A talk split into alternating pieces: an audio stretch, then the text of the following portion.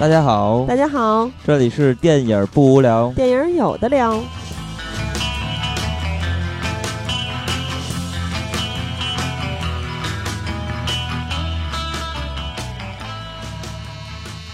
如果喜欢节目，请在新浪微博搜索“电影不无聊”，在微信公众平台搜索微信号 “dybwl” 下划线 “pq”，即“电影不无聊”首字母。关注我们，我们会不定期赠送电影票与周边礼品，分享热门影片观点。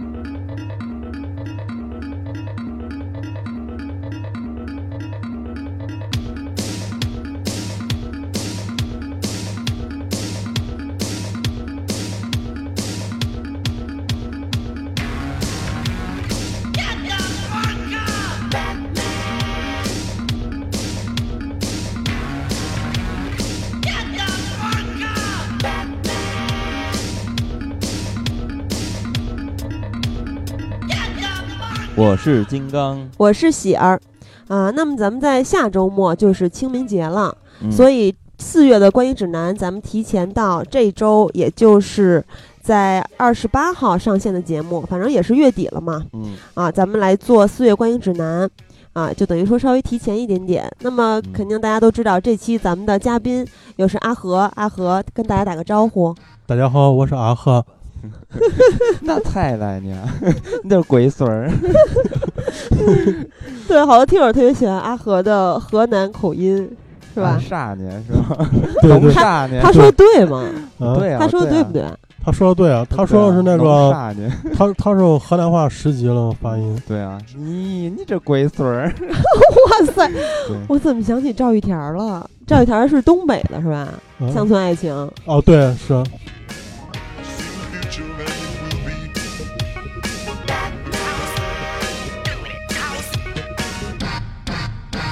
And where is the Batman？大家现在听到的这个音乐是，呃，八九年那版的蝙蝠侠，然后是由那个 Prince 来写的那个呃配乐的，所以特别值得推荐，所以我就把它放在了第一曲。因为咱们要聊一聊三月看的电影，那首选肯定就是超编嘛。主要是咱们在录制这期节目的时候，因为咱们的观影指南系列传统就是。呃，上一个月的月末上映的电影和这个月月初上映的电影，咱们会集中的在节目里聊一下，因为刚看完嘛。那么现在由于提前一周录了观影指南，所以四月的电影可能也就阿和看过，啊，所以咱们先重点聊一下三月。然后说到超编呢，我要说一下微信公众平台上的抢票活动，啊，先说一下，因为。这回还真是挺让我意外的，因为抢票活动办了这么多次了，在上一部的《飞鹰艾迪》的这个抢票活动里面，有好几位同同学到现在都没跟我要票，嗯、啊，提出重点批评，他们是杜杜杜杜杜、牙齿与指甲、迷失的小印、芥末小豆和无雪之雪。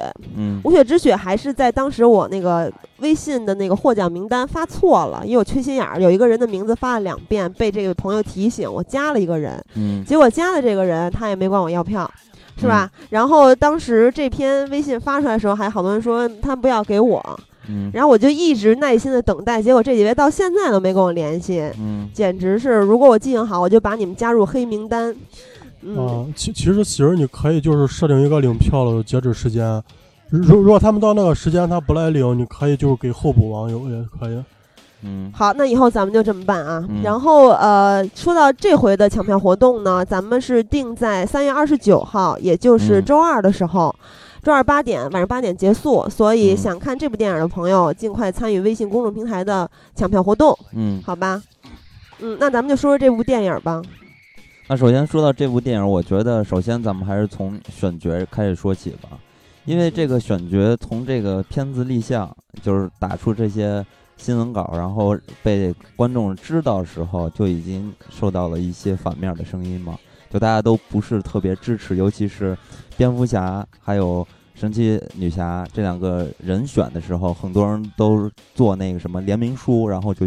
呃，嗯跟那个片方说，我反抗，我不要他们演，就这样。但是看完这个片子之后，你们觉得呃合适吗？这我的选角，我觉得其实选角还是不错，尤尤其神奇，尤尤其神奇女侠，因为包括小本演这个蝙蝠侠，就是因为他本来就不如成年，嗯嗯然后他这个剧情开始是，就是接着那个钢铁之躯，嗯等于把他那个把他那个维恩那个企业的楼给嗯。弄塌了，嗯。他俩要把他员工等于是给砸死了，嗯。所以就是从剧情的引子上，这一部那个蝙蝠侠他本身就是一种暮年中年，对中老中中年年，他的嗯他一直就是等于是要对付超人，嗯。所以他内心一一直就是等于也是要报仇那种心态吧，嗯。比较黑暗。这一这一部蝙蝠侠我是觉得很黑暗，他们就是说这一部里边，嗯、老爷就是不停的杀人，嗯，非常黑暗。其实应该严格的说是打人，并没有杀他们。哦，是是是有杀是有杀，但是他没有就是就是那个交代人到底就嗯具体死没死，没把镜头给到。对，但是以他那个攻击力来说，就是这一部 也就推测出来了，是吧？是是，包我们都我们都后来就是跟一些漫画迷，他们也是说这一部这个片，嗯、老爷是非常黑化的一个老爷。嗯，但是我是觉得这回的小本演的就真的特别糟糕。我当时在看这个戏的时候，因为这个渣渣是吧？嗯扎克施耐德，他你看这戏一开始的时候就那个感觉用的慢镜，然后是那个通过剪辑的方法把两条线剪到一块儿的嘛。是一一边儿是蝙蝠侠掉入那个蝙蝠洞里边儿，一边儿是他那个父母被枪杀嘛。对这两个画面，然后用那慢镜剪出来，极其的漂亮，和那个《守望者》开场一样。就《守望者》开场也是那种大量的慢镜，然后呃大量的那个剪辑，然后组成的一个这就是他一贯的个人风格嘛。斯巴达三百勇士也是这样。对啊，然后就特别特别带感。然后呢，直到这一幕完成，然后出现了小本的脸。小本当时不是救一个小女孩吗？对，然后救那小女孩的时候，表现出一种我不知道 就很莫名其妙的一个状态，我不知道他是悲啊，还是喜啊，还是愁啊，还是觉得愤怒啊，就完全看不出来。我觉得他还是那个就是瘫痪的一一个面容，所以我觉得他演的，面容，对我觉得他演的真的是特别特别的不好，特别让我失望。其实这一部里面的蝙蝠侠他是中老年的这么一个年龄，对。然后呃，DC 的超级英雄电影儿，我喜欢的，比如说《守望者》，或者是之前的特别经典的那个那三部蝙蝠侠，诺兰的那三部，当然那也不能跟这些看放在一起看待啊。对对。就反正是我喜欢的挖掘英雄深度的角度，就是其实小本这个角色其实体现出来的就是在中老年的蝙蝠侠嗯，在英雄的光环下的无奈，但我觉得完全没有感受到，除了一开始小本那个斑白的头发，是然后到后面他去疯狂健身，我发现他的个人能力根本就没有什么变化，没有一种根本就没有对没有英雄迟暮的感觉，还是玩那种什么拖轮胎啊，然后疯狂练什么引体向上啊有。一点儿那个彭于晏激战的感觉，是吧？对对对，我我我我当时以为小本下一刻要去打拳击了，对，确实是这样。然后，呃，我其实全程都没有把他当做蝙蝠侠来看待，所以我也没有觉得特别的失落，就是我没有什么代入感，我没觉得这是蝙蝠侠。我觉得可能嗯就是真的是诺兰拍的那个《黑暗骑士》，实在拍的太好了，然后选角也特别出色。你看希斯莱杰的小丑，还有贝恩的、啊什么贝恩那个贝尔的蝙蝠侠，非常符合这个人物的性格，就是面由心生嘛，对吧？对这样的话，大家这种心理的预期才能达到。你比如说蝙蝠侠这种角色，他就是黑暗的嘛，然后是有，反正我给我的感觉，他就是有一点病态的感觉。但是小本这脸上就是完全看不出来，就不像贝尔那种，呃，脸比较瘦，然后有点长，然后就感觉、嗯特别特别的棒啊，就感觉你是一个蝙蝠侠，说得过去。但是你看希斯莱杰的小丑，你觉得这个小丑是无法被超越的。不过你同样期待《自杀小队》里面莱托的小丑，对啊，就是我觉得这不是就是这个角色已经被定了哦，他必须得贝尔来演，就是人的问题。比如说莱托演小丑，你你也能接受，看完预告片和各种各样的前期信息之后，嗯。但是小本，你从前期到看影片的过程中，你还是接受不了所以所以我就是说，小本这回演的小蝙蝠一点儿都不带劲。但是说到神奇女侠呢，盖尔加朵其实。影片上映之后，我看到的网友的反馈跟你说的之前，我不知道之前大家也反对她演神奇女侠这事儿啊。反正呃其实之前没有就是像反对反对那个小本那么反对嗯盖尔加多。对，反正那抗议书不是就只是针对蝙蝠侠的，我记得之前反对那个盖尔加多，主要是因为他胸比较小。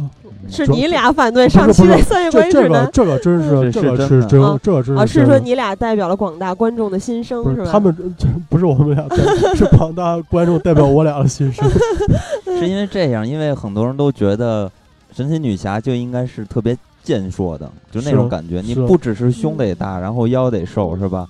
然后嗯屁股也得大，胳膊也得粗，就腿也得嗯粗，就得得这样。但是呢，咱们现在看到的这个就不是这样，完全相反的感觉。我觉得你说的不是特别准确，不是健硕和必须都哪儿都得粗，是健美，有一种力量的感觉。是他，他因为他演的是一个战士，对，然后嗯盖尔加朵这个神奇女侠，大家一片好评，是因为我我不知道为什么，可能是就是这个角这个盖尔加朵，嗯，因为这个角色他确实演的非常棒。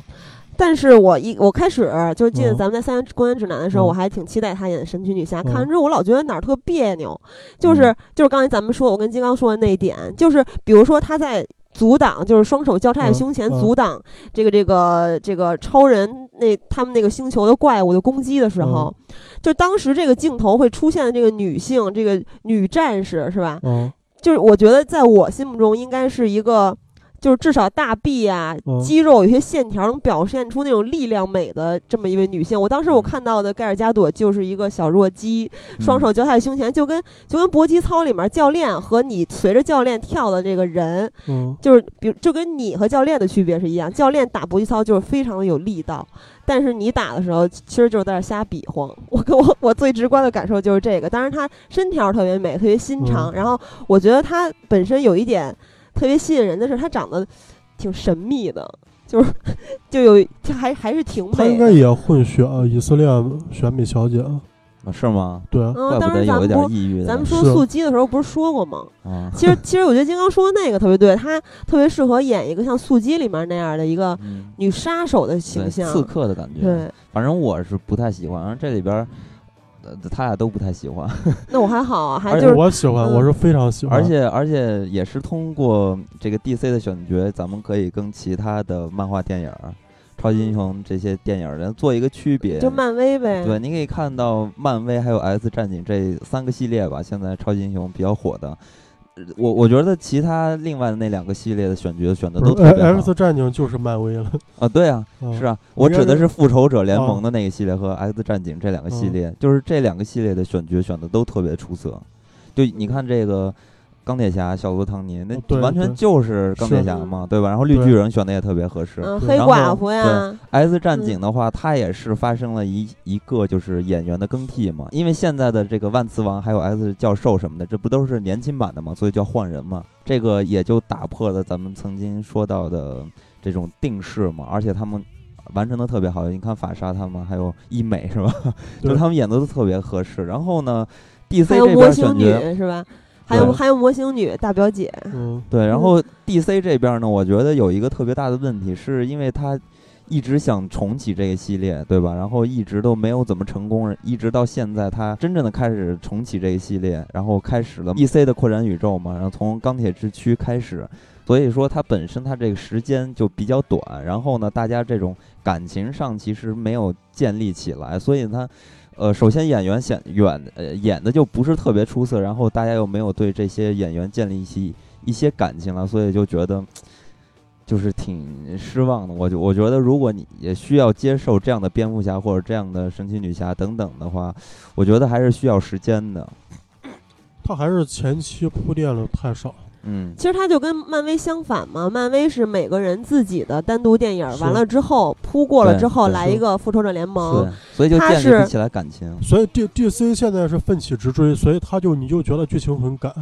对，其实 DC 走的是跟漫威相反的路子嘛。漫威是钢铁侠呀、什么绿巨人这些等等个人单独的电影上映完之后，给来一嗯个复仇者联盟。嗯，然后 DC 呢是除了超人之后，就直接是蝙蝠侠大战超人、正义黎明。完了之后呢，就是多一个自杀小队和神奇女侠、对嗯啊，再之后就是正义联盟上了啊，然后之后再又是正义联盟下啊，反正就是就比较相反嘛。我觉得这个是不是也是着急了，是吧？嗯赶紧把大招儿放出来。对其实我觉得根儿上还是他这个扎克施耐德不会叙事，因为他以往的作品他叙事就很弱，就是嗯你需要你想这么大一个制作，这么大成本一部商业片，你面对的时候肯定是广大的普通观众，嗯。就是说漫画迷他肯定懂，无无论你剧情拍的再乱，他是能看懂里边儿的对。细节，但是你普通观众如果看不明白的话，他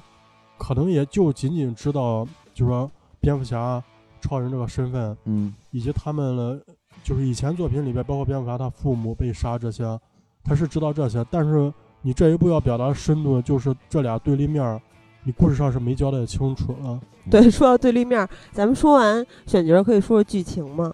嗯就是我在看的过程中，一开始我刚看的时候，我还真的是有点兴奋，因为就是你能看出来他是想走那个挖掘英雄深度以及英雄光环下无奈的这种 DC 超级英雄电影然后，但是你看看完结束之后，反正我的感受就是，观影过程特别像我我我不特别爱吃辣嘛，但是就像我在吃一盘辣子鸡，虽然辣，但是完全不香。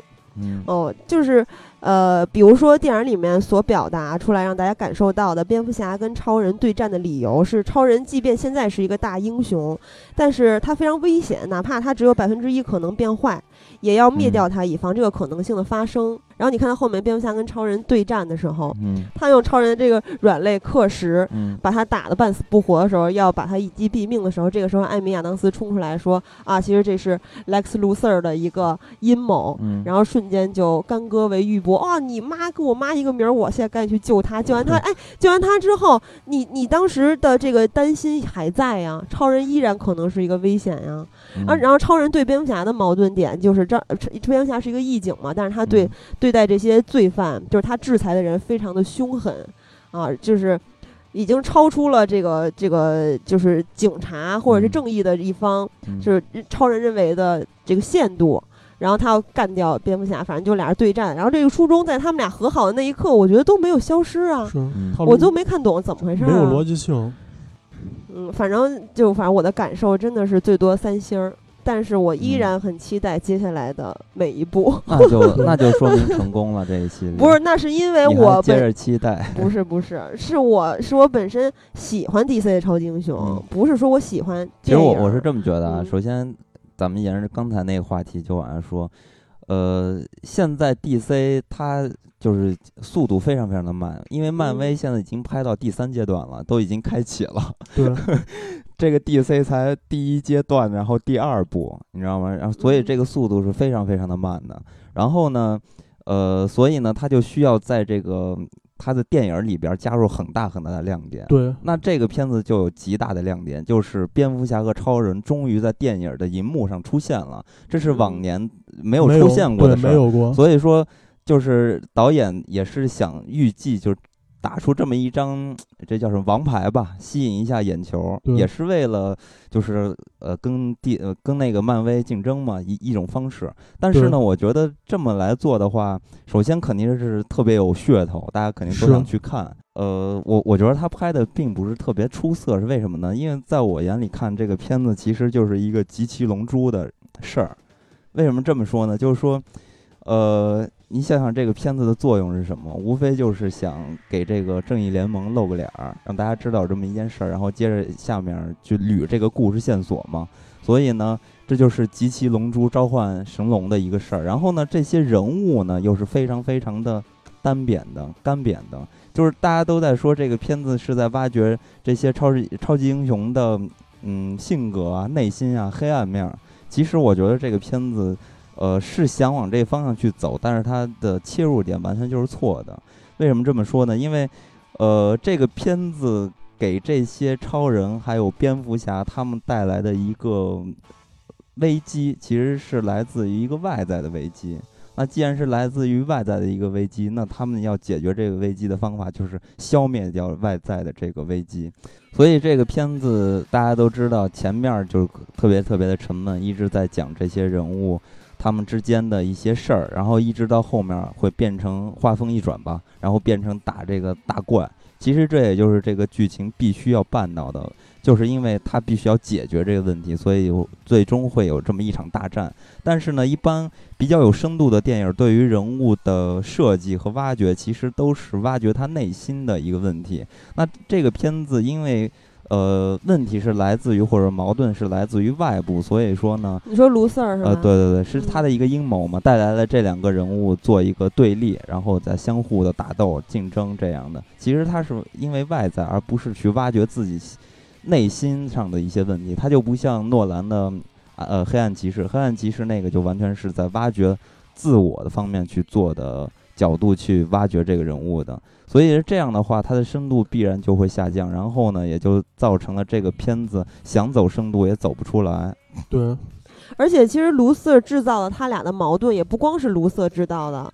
就一开始他俩已经对对方的存在感受到一些就是安全隐患，对于社会来说。然后最后这个矛盾也没有解决，就至少在剧情里我们觉得是圆不了的。所以说这个嗯片子，呃，到最终就是人物没有发生变化，就也就是说，龙珠还是龙珠，只要只要 集齐了才会发生变化。不过我觉得你去比诺兰的那三部曲，也就完全没有什么可比的。诺兰那三部曲完全是独立的存在于这个 现在的 DC 宇宙。不是比我嗯我的意思，当然不是比，因为诺兰那个就是需要独立看待的。我只是嗯想说，这个片子大家嗯去说这个片子拍的太过黑暗，拍的太过于挖掘呃角色内心和性格上的东西，但其实他并没有在这方面做好。就是大家可能看起来是这样，但实际上并不是这样的，因为这些人物到最后没有发生转变，没有发生升华，他们解决的唯一的问题就是消灭那个大 boss。嗯，所以到最终呢，蝙蝠侠还是那样，超人也还是那样，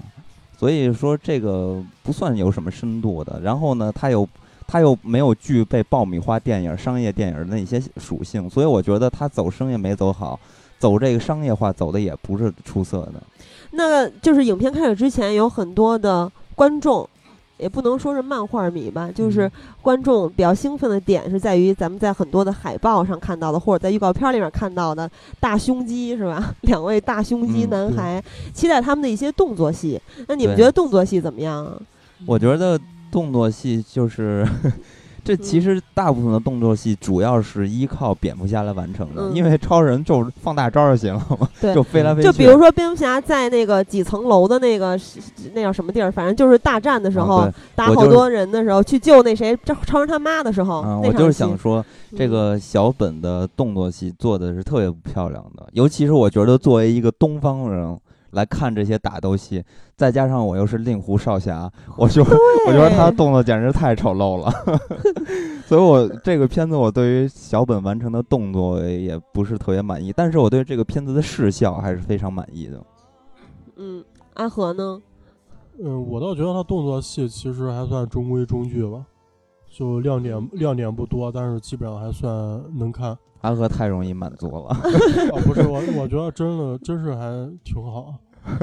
绩点主要是找神奇女，主要是神奇女侠一出来你就高啊，兴了。神奇女侠那段我百看不厌，这个我刷多少遍，我可以说为我可以为他看。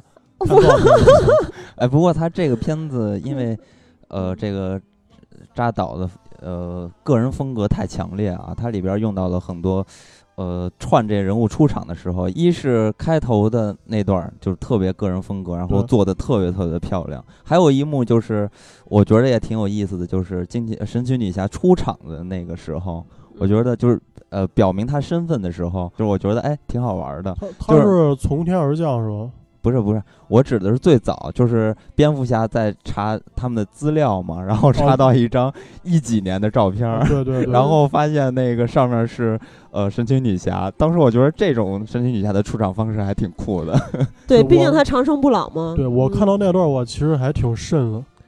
嗯，虽然我是是看哦，是不是看到鬼片里老照片的感觉？啊对对对，就那感觉，我真还挺瘆。加上那个汉斯嗯季默那那么大的灭了鼓对点儿，那对个当时嗯确实我震到，对那是我第一个嗨点儿。呃，而且刚才咱们说到的呃所谓的彩蛋嘛，在片子里嗯。面，除了神奇女侠那段视频，还有几个视频，一个是海王，一个是钢骨，一个是闪电侠，啊，然后其实这里面还有个彩蛋，就是当时蝙蝠侠的那段闪回，说嗯。他的父母的时候、啊，嗯。那段里面他父亲的扮演者。不知道大家看没看出来，是《守望者》里面的笑匠嗯。啊，也是之前在《守望者》就跟扎导合作过。嗯嗯，笑匠瘦了好多啊。嗯，哎，我记得你说到这儿，突然让我想起来，因为蝙蝠侠在这片子不是老做梦吗？老闪回嘛，嗯然后里边儿呃有一个冒着闪电的人，一直跟他说关键人物就是路易斯，呃是吧？嗯那段儿路易斯莱恩嘛，一直在跟他说，其实那个人就是呃闪电侠的嘛。对，那是闪电侠。对，然后咱们那个有个听友在微博上就问我那段儿什么意思，其实那个。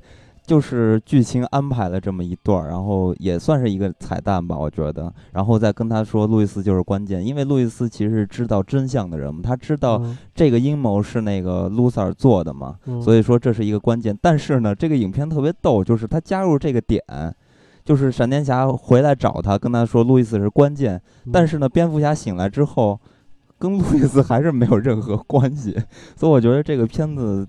有有有些地方是完全是为了去做一些大量的哎信息，这个也是为了铺以后的正义啊联盟吧，有可能有可能因为他说你你要来救我们，啊，有可能嗯啊，你要这么想也是有可，能，包但是包括他我的意做梦在沙漠里里边那段也是也是为了以后。对我的意思其实就是说，这个片子在呃前半部分就那些特别沉闷的戏，呃之中其实有很大很大的信息量，对对，其实也是考虑到一些非漫画迷的这些观众来看的，因为他们可能并不太了解这些人物的逻辑关系，然后他们的身世背景，因为呃，DC 的宇宙啊，就是特别特别的庞大，他们经过重新的整理和设计，然后现在一共有五十二个宇宙，然后这五十二个平行的宇宙，呃，这些人物都是存在。而且每个人的设定还都不一样，比如说，不知道第几个宇宙里边就是那种可爱版的蝙蝠侠和超人等等的，都是 Q 版的。然后还有有的宇宙就是这些超级英雄都是坏蛋等等之类的。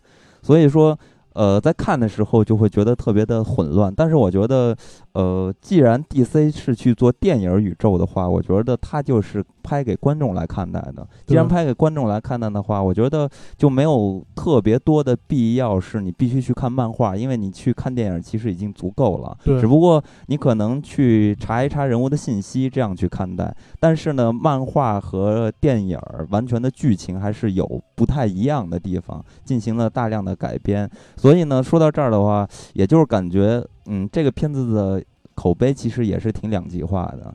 对于那个漫画迷都觉得还挺出色的，就觉得哇太爽了，看的太爽了。但是是对于观众来看的话，就觉得，哎，挺无聊的，尤其前半段戏怎么是这样拍的啰里啰嗦的，然后特别的闷对对对，看不懂。所以呢，这正好就引出另外一个话题，也就是说，作为观众和漫画迷去评价这部电影的时候，经常会发生一些口水，就是大家谁也不服谁。对，其实我觉得完全没有这个必要，大家相互去争执，因为呢，呃，看漫画的人其实对于这些角色，其实他是有感情的，就像，呃，就像我养了一只特别难看的狗，因为这只狗是我养的，嗯但是别人会觉得，哎，这么难看难看的狗，你为什么还要养？废话，因为我跟他有感情啊。所以说，漫画迷其实也是这样的，因为他对于人物是有感情、有认知的，所以他能在荧幕上看到这些东西的时候，我觉得就已经嗨了。但是作为普通观众，对于这些人物其实是没有感情的，所以在看起来的时候，他就会觉得。没有给我带来一些特别特别，就是因为片子拍的很一般嘛，所以他也不会燃烧他，就是给他带来记忆那个快感。所以呢，这两种人物啊、呃，这两种观众再去评价这部电影的时候，我觉得就没有必要站在同一个立场去聊这部片子。所以之前咱们说到的这部片子在北美的口碑不错，一开始也是因为漫画迷们去看了电影。对对，啊嗯然后他是他他是那样，他是之前先是在墨西哥墨西哥做了一个首映，然后当时是那个媒体那边口碑很差，然后第二天是在纽约做首映，因为纽约那场全是漫画迷，嗯就口碑非常好。然后在嗯第三天就是大家都知道了那个烂番茄嗯，评分非常低，对到到今天烂番茄的评分已经跌到百分之二十多了好评了。对对，所以说大家其实应该建立一个共同的认知，然后再去聊这个东西，我觉得就比较好，就是少引发这些口水，因为真的挺没意义。其实其实其实那个就是我觉得就是这个关于这个片的差评好评都是可以理解。嗯，而且它基本上是这个系列里边的才第二部嘛。那其实对于我来说的话，我特别期待的就是他的第三部《自杀小队》。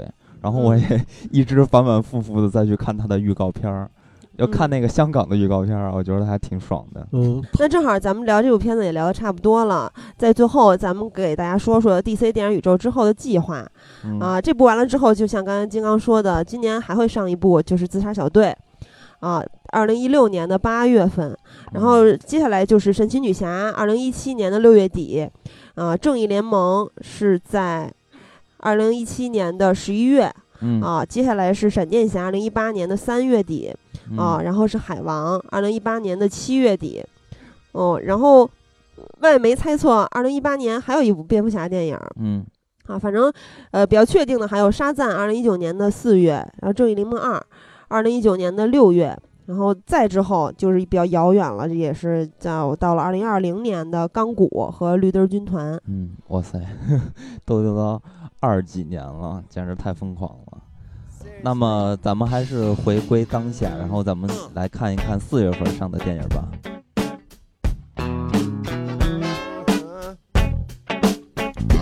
Yesterday, I saw you kicking it with another girl. All wrapped up around her waist. Last time I checked, you said you left the dirty world. Well, it appears that wasn't the case. Hey, I see you're undercover like the CIA. Snatching little wigs from another cat. That's French.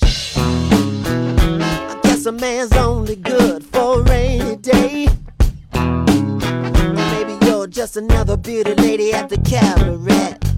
Ray Charles even saw you in the past before we saw me. Uh, uh, uh, cause nothing like you ever lasts for eternity. I got your receipt, baby. But where's the guarantee? I forgot. Fake as a Christmas tree.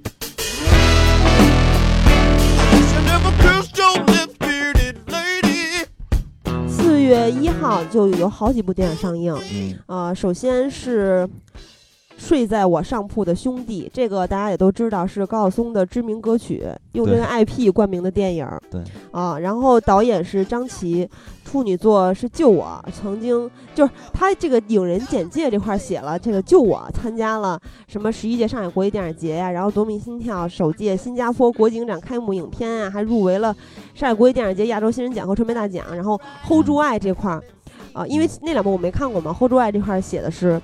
上映当日即打破当时爱情片首日票房纪录，并由此开创了电影市场新档期七夕档。然后，然后后来就是睡在我上铺的兄弟网剧嘛，网剧完了之后，现在咱们会看到的是电影版的睡在我上铺的兄弟。嗯所以我的意思是什么呢？就是他之前的这些作品，在一些比某个地方，比如不管是百度还是豆瓣儿还是哪儿的这种影人简介，有时候大家也不要太信他什么嗯到哪儿去参展了，什么又开幕影片了，又又提名了这个吧那个吧，嗯但是他很有可能也是一部烂片儿，比如说《hold 住爱》是吧？嗯。太恐怖了，嗯。当年还咱们还烂片儿吐槽了。嗯，那嗯。这个睡在我上铺的兄弟，我觉得 也挺危险的，我别因为大家嗯。可以回想一下《同桌的你》嘛。对，嗯，这个片子的总监制是高晓松，而且通过预告片儿咱们可以看到他在这部电影里面也有出演，虽然戏份不多，但是他的那几个镜头也是让我觉得非常尴尬。嗯然后呃，这个短评特别有意思啊，就是里面几乎都是四星儿、五星儿嗯啊，即使给了三星儿的也是一番好评。关于电影的评价呢，看到最多的评论是梗虽然浮夸老旧，但贵无坠胎呃堕胎。嗯所以现在青春片儿里面没有堕胎，呃，所以现在青春片儿里面没有堕胎，观众就该谢天谢地了，是吗？堕胎就是代表着多一颗星儿或者少一颗星儿的价值。我觉得这个标准也太低了。然后另外一种呢，就是对于什么迅哥和超哥的评价，因为我也没看过他那网剧。我知道他为什么嗯没有堕胎了，因为是睡在我上铺的兄弟。然后呢，他们就是从网络剧入手去谈对这部影片的期待，其实跟影片本身是基本无关的。嗯这些人基本都给了三呃四星儿或者五星儿，特别恐怖，短评里边一片。这影片讲了一个什么故事呢？就是住在三三零宿舍的四位性格迥异的兄弟，他们在毕业的时候各自遭遇到了一些情感、学业和工作上的挫折。其实就是这四个兄弟之后接触社会发生的一些事情吧，所以它也是一个青春题材的这么一个片子吧，也是前几年，就是前不久的曾经嘛，然后特别火的一个呃类型吧，然后很多人已经都觉得有这个类型都不太愿意再去看了，不知道为什么，呃嗯，又出现这么一部电影。儿，而嗯。且呢，同样，嗯，还打着就是怎么说呢，就感觉有一点儿同桌的你的兄弟的关系，睡在我上铺的兄弟，就是感觉这样，他好像两者之间还是有一点儿联系的感觉，而且都有高晓松嘛。反正我看这个预告片儿是很生气的，因为它其中有一版预告片儿说到一个台词，就是遇到喜欢的女孩儿你就上啊，然后下一秒就剪了“操你妈”，日其中一个男主就那个感嗯觉的镜头，嗯、还配上了台词亚麻蝶啊、然后我觉得这个让女性看了非常不舒服嗯啊。然后还有就是秦岚说的台词：“我要的是清晨六点的吻。”就还嗯敢说自己不矫情呢？预告片儿老是搞这种仪式感、喊口号，看了就让人很讨厌。嗯嗯我都不看。然后还有一部片子在四月一号是《火锅英雄》啊，主要是讲一个银行劫案啊，嗯主打的点是热血。这个嗯导演是杨庆啊，夜店呀，还有之前咱们说到的二零一五最美表演表演，就是仿好莱坞的那个，其实哦表演的根本就不是说说得上是表演。对，啊，他是导演之一，然后嗯就是这部了，也是一个嗯年轻导演嗯啊。反正这个片子，呃，我在看预告片的时候，首先他的这个四川话和火锅，然后打斗看起来还挺猛的，呃，就是让好像让你感觉有一种狗咬狗的意思。但是，但是阿和看了这部片子了，说其实挺挺难看的，是吧？呃，我个人不喜欢，我觉得应该嗯很多人也不会太喜欢。嗯，嗯呃，其实这个故事讲的是重庆，然后有三个人，他们从呃初中就特别好，后来呢，嗯他们仨。他们仨开了一火锅店，叫老同学冻的火锅。后来经嗯营不善，几个人反正就是人到中年，混的也不咋地。嗯然后就是为了把这个火锅店能卖个好价钱，他们就嗯想扩充店面。那个挖洞的时候不小心挖到了一个银行的金库 嗯啊。然后这个这个还有一个人就是白百合演这个角色嗯啊，是他们一个老同学。嗯啊，初中的时候还给这个其中的是谁啊写过情书？阿和嗯你看过、啊？给陈坤写过情书，反正就是这个白百合好像给他们出了一个主意，是吧？让他们去抢那个银行的那个金，这就那个钱，啊，大概就是这么一个故事。然后是后来又发生了一些意想不到的事儿，让他们都变得嗯。特别惨。其实我首先在看这个剧情的时候，我不知道对不对啊，反正首先一看到这个剧情是联让我联想起另外一部电影，就是伍迪·艾伦的那个《业余小偷》。但是这个片子呢，又加上这个导演杨庆嘛，然后之前拍的《夜店》，再加上这里边的川普，哎也不是川普，就是四川话四川话重庆话啊，重庆庆话，就给我一种感觉，就还是有一种疯狂的石头的感觉。我不知道是不是这样，不是，我之前也以为它是一个就是那种，嗯、就类似疯模仿模狂石头仿盖里奇啊那种类型片儿，嗯但但它其实还不是，其实是一个动作片，是吧？也不是，它其实是一青春片儿、啊，怀旧片儿。那为什么最最热血什么史上最热血？它是因为它就是它商业元素可能就宣传上它着重在那一点。嗯嗯其实其实它那个银行劫案，我要这样这样说就有点剧透了。它那个银行劫案其实，在剧情里边儿还不是这几个主角的事儿。好吧，那你就不要往下说了。就是他们不小心掺和到这事儿啊里了，对吧？对对，嗯是这么回事。预告也有这个感觉。不过嗯这个片子陈坤一直在说，就是他的家乡话嘛，是也算是一个看点吧。对，陈坤就是重庆。嗯，而且陈坤也挺帅的。不，我不觉得，我觉得嗯，可能很多人要骂我。我觉得陈坤是那种整天装的自己很有演技，但实际演技其实平平的人。他会给人一种错觉，就是他很有演技。其实他，我觉得陈坤的演技就是越来越走下坡路，还不如以前演电视剧那段时间。我感觉你在说的时候，黄晓明。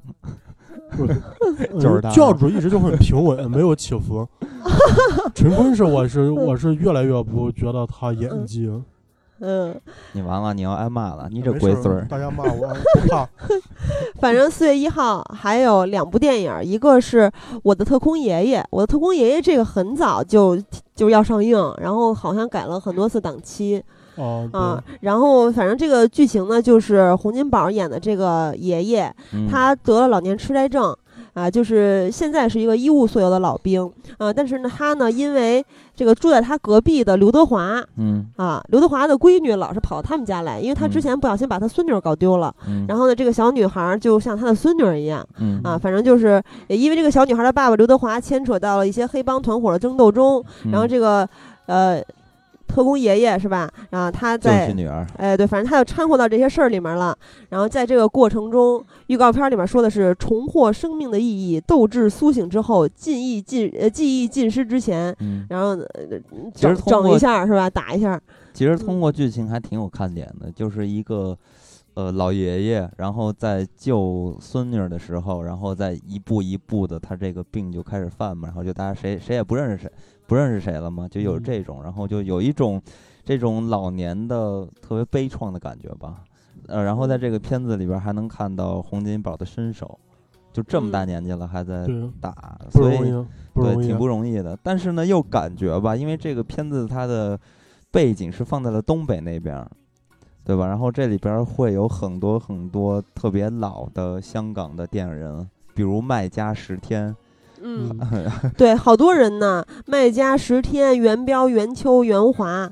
啊，嗯。还有徐克，对，当然徐克、麦家、十天他们仨就在在那儿坐着，很短暂的说了几句嗯。话。他就是老中青幼四代，嗯，还有胡军儿和彭于晏，对所以就给嗯。人感觉吧，就是说不接地气儿，就是说和这个背景是融不到一块儿的。我可能放在南方还稍微好点儿，放在东北就越发觉得这不搭呀，就是这些人和这就就一个帮环境一帮港兄是吧？啊，对。就老朋友们在电影里而且相聚。对，而且他们就属于就是香港的老炮儿，你知道吗？十天、卖家这都是什么样人物啊？对，这都是嗯。当年新艺城的七杰呀、所以就嗯。感觉哎呦，这个有点奇怪。然后又加上洪金宝这里边都做的应该是配音演员配的音嘛，哦，这不这一点我觉得挺好，就是所有人应该都是配音，对对，嗯，所以你就感觉嗯不不太舒服吧？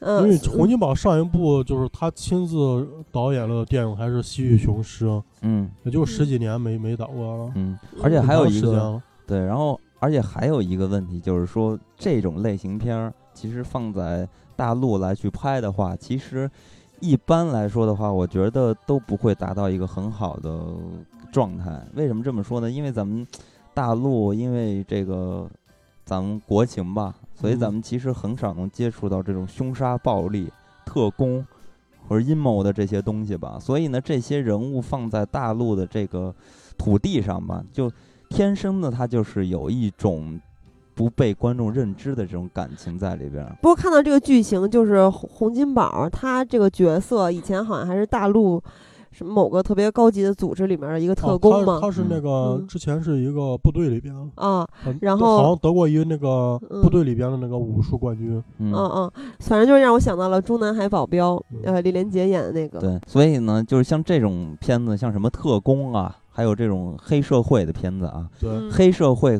跟这个匪是不一样的啊。黑社会还有特工等等偏西洋化的那种类型片出来的东西，其实如果是放在香港的本土去拍的话，就很合情合理。但是放到大陆的这个土地上去拍的话，自然大家在认知上就会很难有代入感。所以呢，我我觉得这样的尝试，我觉得还是挺危险的。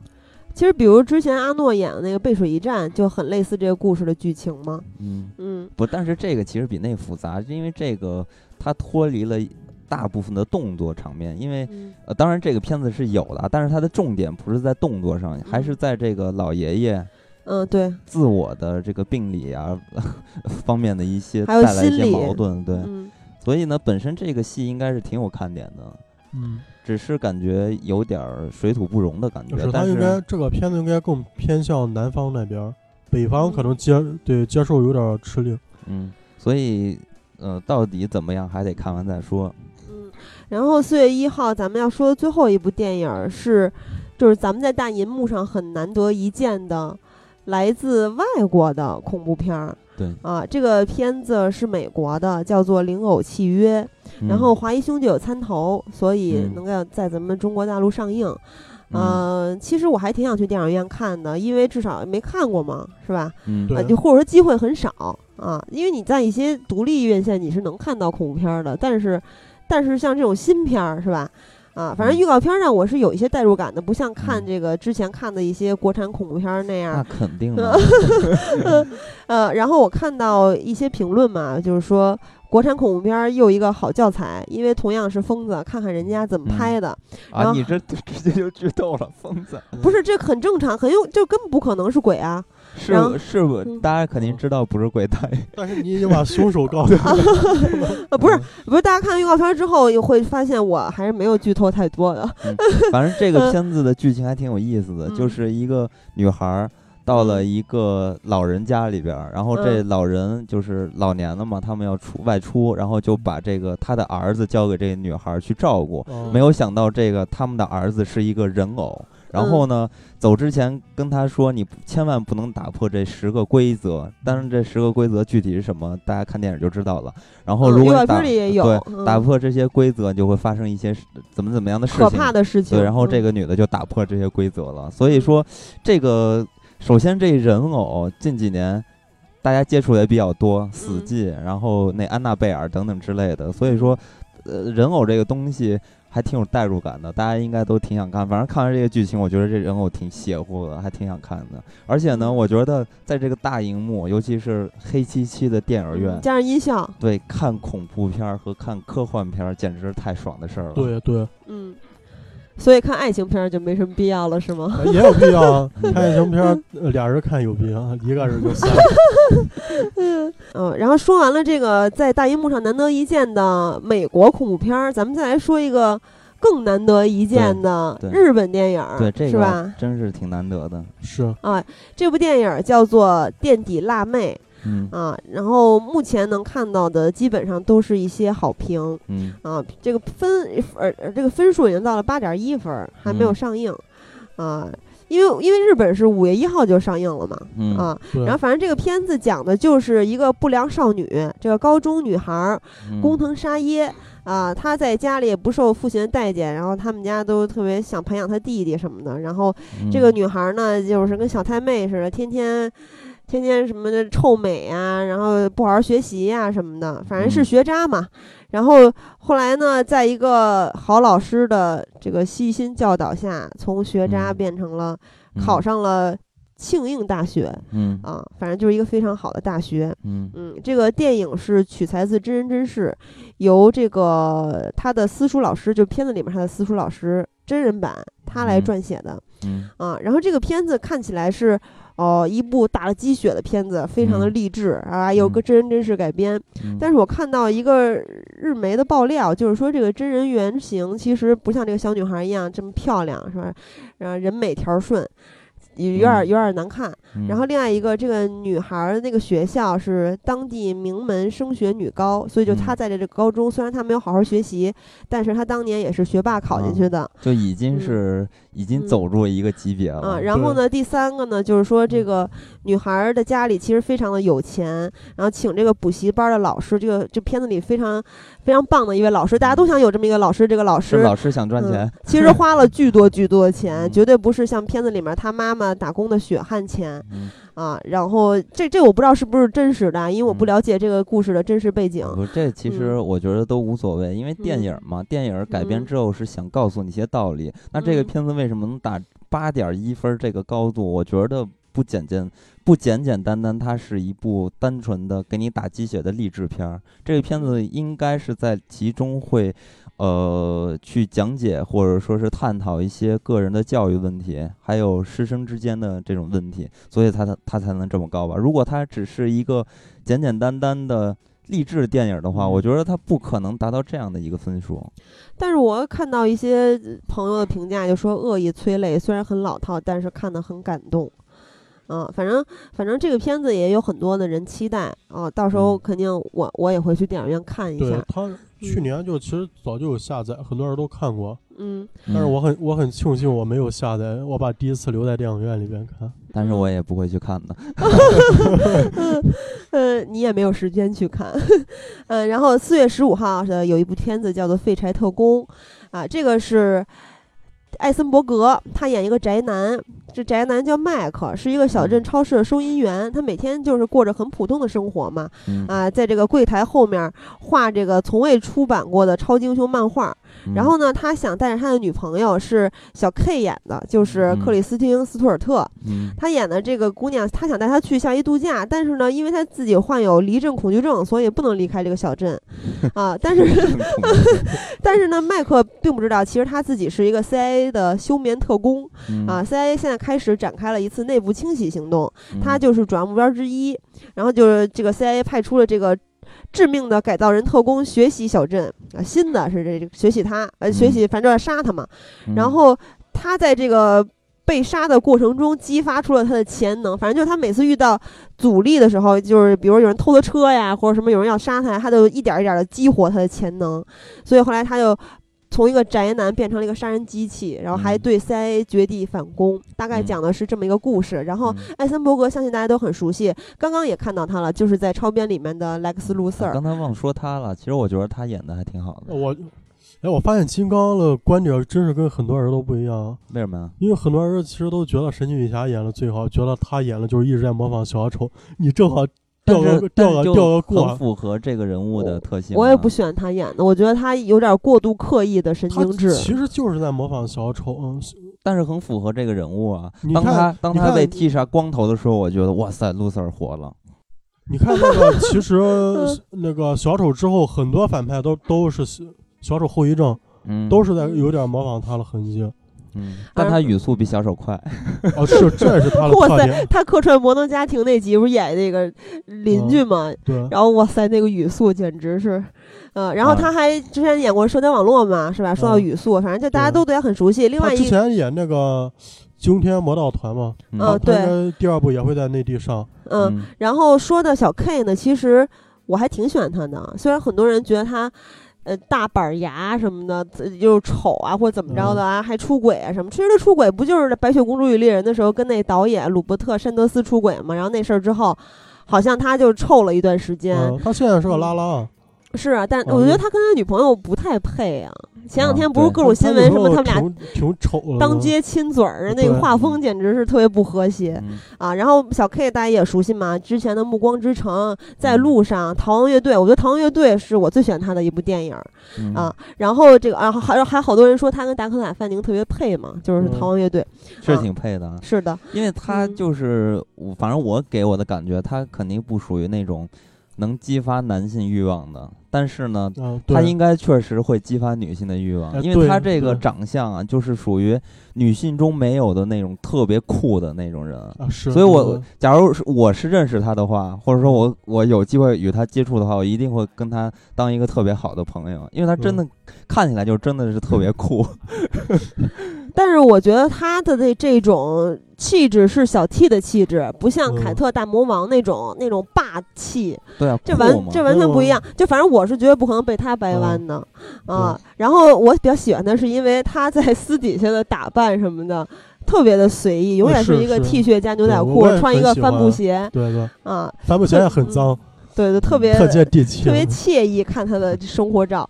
然后他其实跟艾森伯格还有一部电影是二零一六年，也是今年的伍迪·艾伦的片子，叫做《咖啡公社》嗯，啊。说了这么多，其实咱们说回《废柴特工》。废柴特工没什么可说，因为这片子就是 大家首先知道这个片子的时候，我相信很多人跟我一样，都是通过这个海报知道的，因为海报特别特别的炫，都是那个嗯又是叶子什么的，因为他们天天没事干就那儿就是吸大麻嘛呼叶子是是吧对，然后就感觉哦，这个片子太酷了。然后他们穿的那个衣服，然后也是特别的邋遢的那种感觉，就给你一种呃不太常见的那种感觉。废柴嘛，对，所以呢，呃，这个但是这个片子的表现，就像很多人说的，并不并不像海报一样那么酷。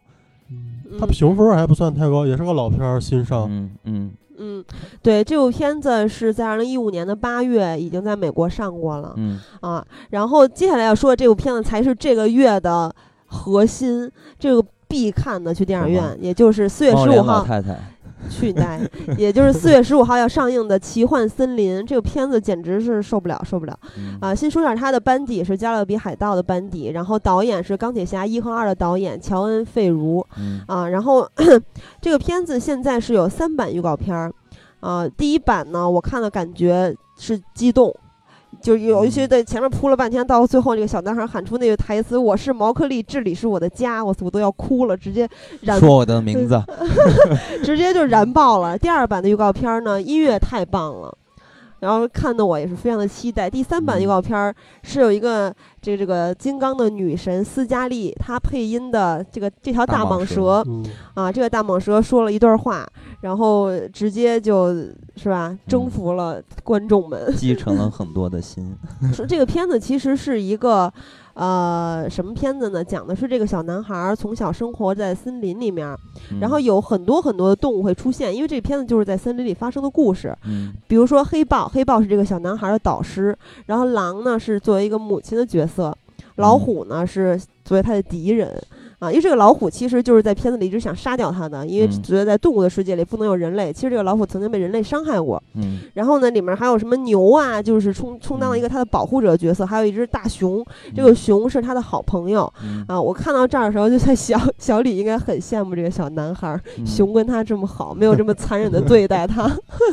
然后还有巨蟒，就是刚才咱们说到的斯嘉丽配音的这只大蟒蛇，还有嗯猩猩路易王，这两位呢是比较居心叵测，呃，这两位呢是比较居心叵测的丛林动物。嗯啊，然后呃，这个预告片儿全程看下来的，感觉就它这跟其他预告片儿一样，它有一些口号嘛，奇幻冒险呀，身临嗯其境，顶顶尖特效，栩栩如生。但这里面说的这些口号绝对不是扯淡。啊我这这特效做的简直太好了。对对对，相信大家看完预告片儿也会非常非常的期待，而且这部片子的配音阵容简直是太强大了。对，太恐怖了。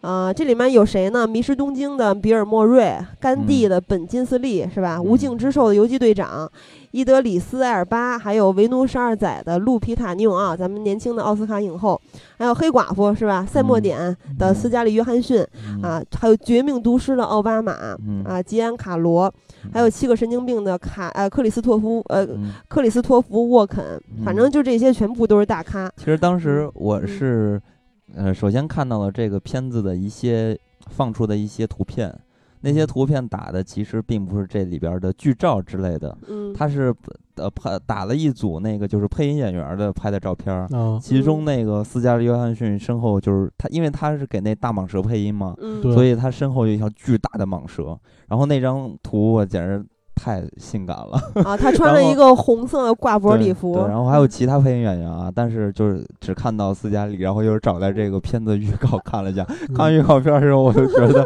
我这个片子我怎么光看预告片我就有点儿特别激动，就特别期待。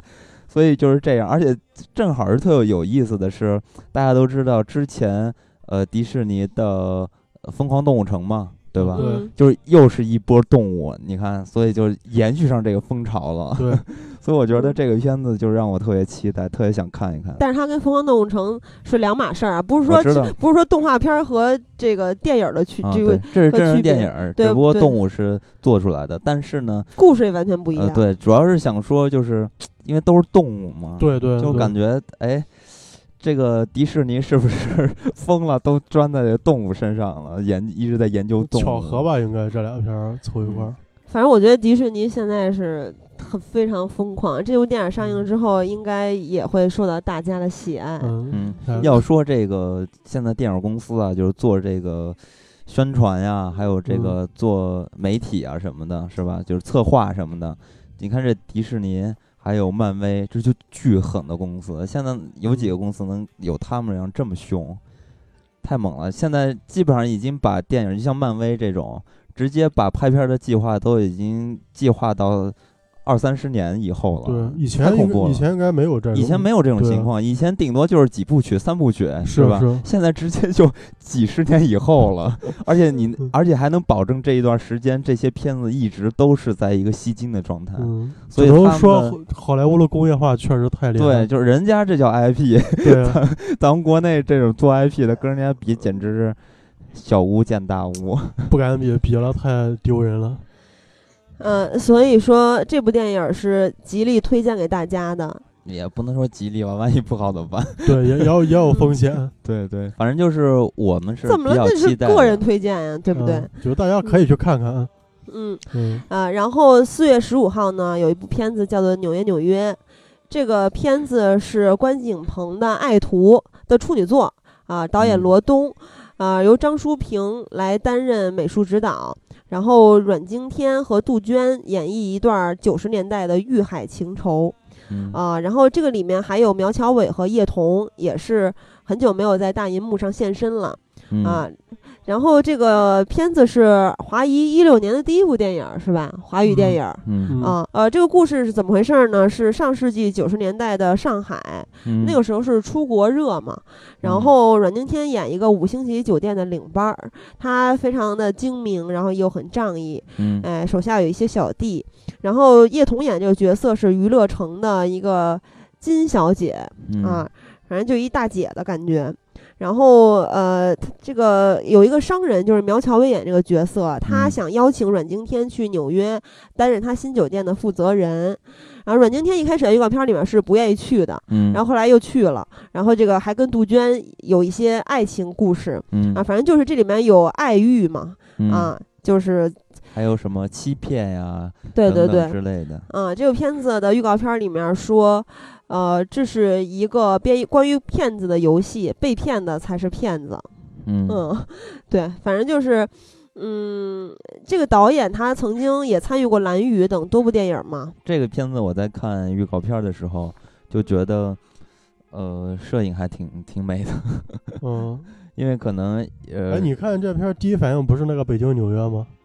我我年我们年度十烂，我没有那个那方面的遐想，因为这个片子我在看预告片儿的时候，我就觉得还挺精致的，因为可能是关锦鹏的弟子嘛，所以对画面可能还是有一些把控能力的。然后这个片子，呃，选角吧，反正是嗯。我觉得嗯不太招人待见，对，因为很多人应该都不是特别喜欢阮经天的。嗯，阮经天这几年的人气也是不行了。嗯，嗯，最近在演那个综艺是吧？了不起的嗯挑战是吗？嗯跟嗯岳云鹏他们。嗯哦，反正这片子，唉，我是完全无法期待。啊，接下来咱们就说说另一部电影吧。啊，也是有老戏骨。四月十五号的《冰河追凶》里面有梁家辉啊，主嗯演还有佟大为。嗯然后女女演员方面有周冬雨啊什么的。这个片子讲的就是在一个非常寒冷的地方，梁家辉和佟大为俩人演的这两个警察去追查真凶，寻找真相嗯啊。反正反正就就就这么一个故事吧啊。嗯然后在看预告片儿的过程中，其实你会发现就是。呃，梁家辉是一个老警察嘛，然后佟嗯大为就是他好多次在片预告片里面质问佟大为，你不要忘了你是一个警察，嗯啊，反正这中中间应该发生了一些他什么争执什么之类的，嗯嗯，然后看我其实看预告片儿第一个感觉跟片子没什么关系，我第一感觉就是梁家辉怎么这么苍老了？后来一想可不是嘛，你看着嗯他的电影长大了，我现在都这个岁数了，哎，你什么岁数？奔三了，呃，所以梁家辉是吧？啊，他看他有个片场特辑，佟大为说，距离我们上一次合作已经有八年的时间了，梁家辉真的像一个大哥哥。然后梁家辉他也在长大，我也在长大。啊，他现在已经，梁家辉就说佟大为嘛，说他现在已经是一个经验丰富的演员，大家已经形成了一个非常专业的状态。啊，梁家嗯辉就说这个片子是一个报要报仇的人，一个要报恩的人，还有一个嗯要赎罪的人，最后结果会怎么样呢？嗯、你就来看电影吧。嗯啊，然后反正佟大为就就整个这个片场特辑里面，佟大为配合着佟大为说的话，只要有家辉哥在，别人就不用操心了，巴拉巴拉。就你会看到现场的梁家辉去干的事情很多很多，就好像跟没导演没什么事儿似的。嗯，嗯，反正就是回回看佟大为演戏，都感觉他在演一个人，陆涛，就同样一个人，就会永远都是那样嘛。对嗯。他没没什么意思。演他演啥都是陆涛，嗯。呃呃，然后梁家辉，反正怎么说呢，我就觉得这么大年纪了，还挺让人敬佩的。因为这个片子的取景地其实非常非常的寒冷嘛，所以嗯。这个片子名字也叫做《冰河追凶》嘛。嗯呃，据说吧，这个片子里边会出现很多比较重口的场景，就是还挺猛的感觉。但是嗯呃，不知道这个悬疑是不是做的特别出色。但是对于这种悬疑的类型，我是个人一直有偏好的，所以再加上呃，我特别特别喜欢梁家辉，所以可能还会去看一下。但是我嗯，这个片子我我觉得不会特别特别的出色。嗯，因为国内的其实一看这片儿就知道这片儿基本上啥样。嗯嗯嗯，然后四月二十二号有一部片子是《我的新野蛮女友》，这个大家也很熟悉了，曾经的《我的野蛮女友》。嗯，这部的主演男主演依然是车太贤，只不过女友换了新人是宋茜。没呃法，比，已经输了。已经输了，虽然我不知道宋茜是谁，就是他是一个中国国籍的演员，啊然后但是他之对去啊。对韩国发展是吧？其实我也不太知道。韩嗯。庚都一个路数，他们嗯，啊，然后这个新野蛮女友呢，就是这这个，哎，其实我觉得剧情也没什么可说的，大家自己自己去看一下剧。情是不是嗯还是就哦？他是讲从相恋到结婚，对，就是好像是他俩，呃，这这个这个这个涉及到结婚，还有什么婆婆什么之类的。哦哦，那跟然后上一部剧情还是不一样啊、然后这个，但是他俩还是依然是一个宋茜对于，呃，车太贤很野蛮的这么一个状态嗯啊，各种打他什么的。其实就是，呃，加入了很多中国的这种。